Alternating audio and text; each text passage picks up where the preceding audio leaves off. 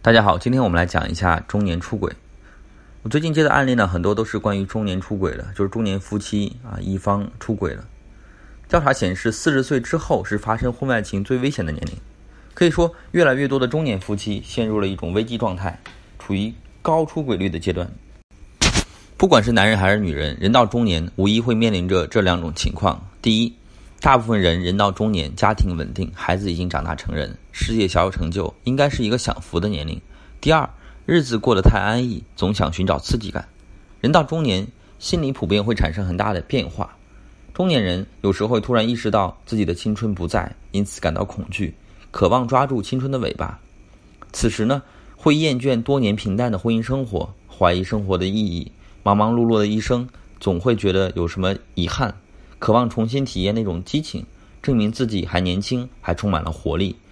以此呢，让自己有种正当年的感觉。其实这就是恐惧衰老的心理在作怪，怕变老，怕没有性吸引力，从而让很多中年男人呢变得敏感和脆弱。有些中年男人会通过出轨来找回自己所谓的自信，向年轻的女人展示自己的魅力，开始去寻找婚外情的刺激，用婚外情带来的刺激帮自己度过中年危机。以为找个年轻的就可以让自己变得年轻，那些试图通过婚外情来帮助自己度过中年危机的男人呢？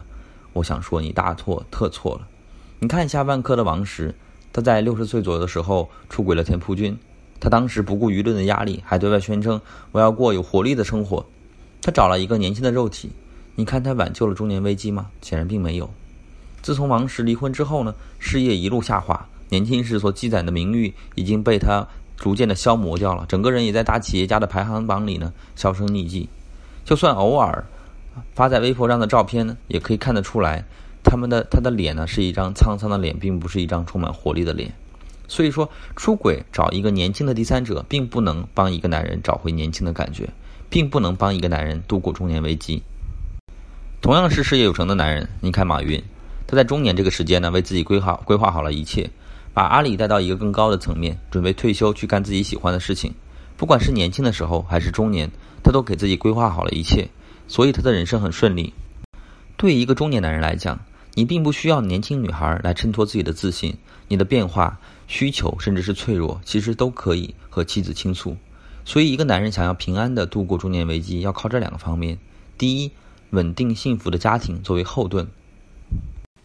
孩子孝顺而且健康成长。有伴侣，有稳定的亲密关系，这样遇到事情之后呢，可以伴侣可以和伴侣多交流，全家人一起陪你度过中年危机，一家人可以一起出去旅行，坐在一起谈笑风生，这样你在中年这个阶阶段呢，就会感觉到家庭给你带来的幸福，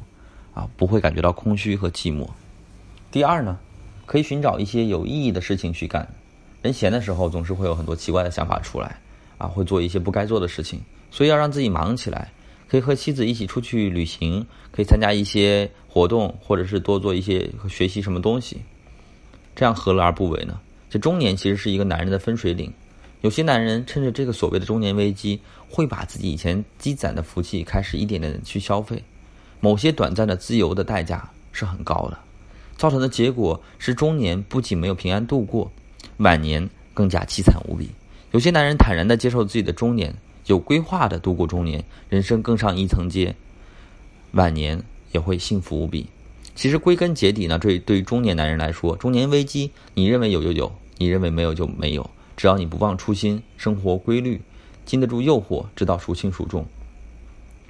那么，我们作为中年危机出轨的丈夫的妻子，应该怎么办呢？丈夫有外遇了，你会经历否认、愤怒、痛苦、抑郁等心理过程。要知道，这是很正常的。请你坦然接受自己的状态和感觉，同时最好是独自或者找心理咨询师处理你的情绪，而不是无序的去找丈夫发泄，这样会让你们走向更大的互相伤害。如果你丈夫刚好是在四十岁左右，那么你发泄情绪之后呢，除了要检讨婚姻关系出了什么问题，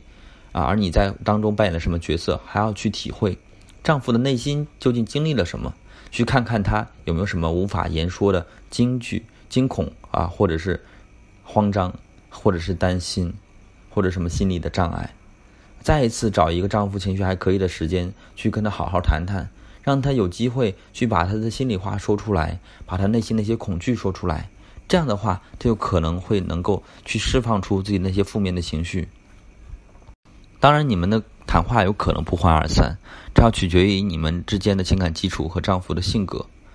最后，我还是建议你在刚发现丈夫有外遇的时候呢，就要去求助专业的心理咨询师，在咨询师的帮助下一起去面对。可以减少一些不必要的矛盾的升级，因为我们很很多时候会看到，你虽然是心里面想着去挽回婚姻的，但是你做了很多的事情，其实是把你们的婚姻推向深渊的，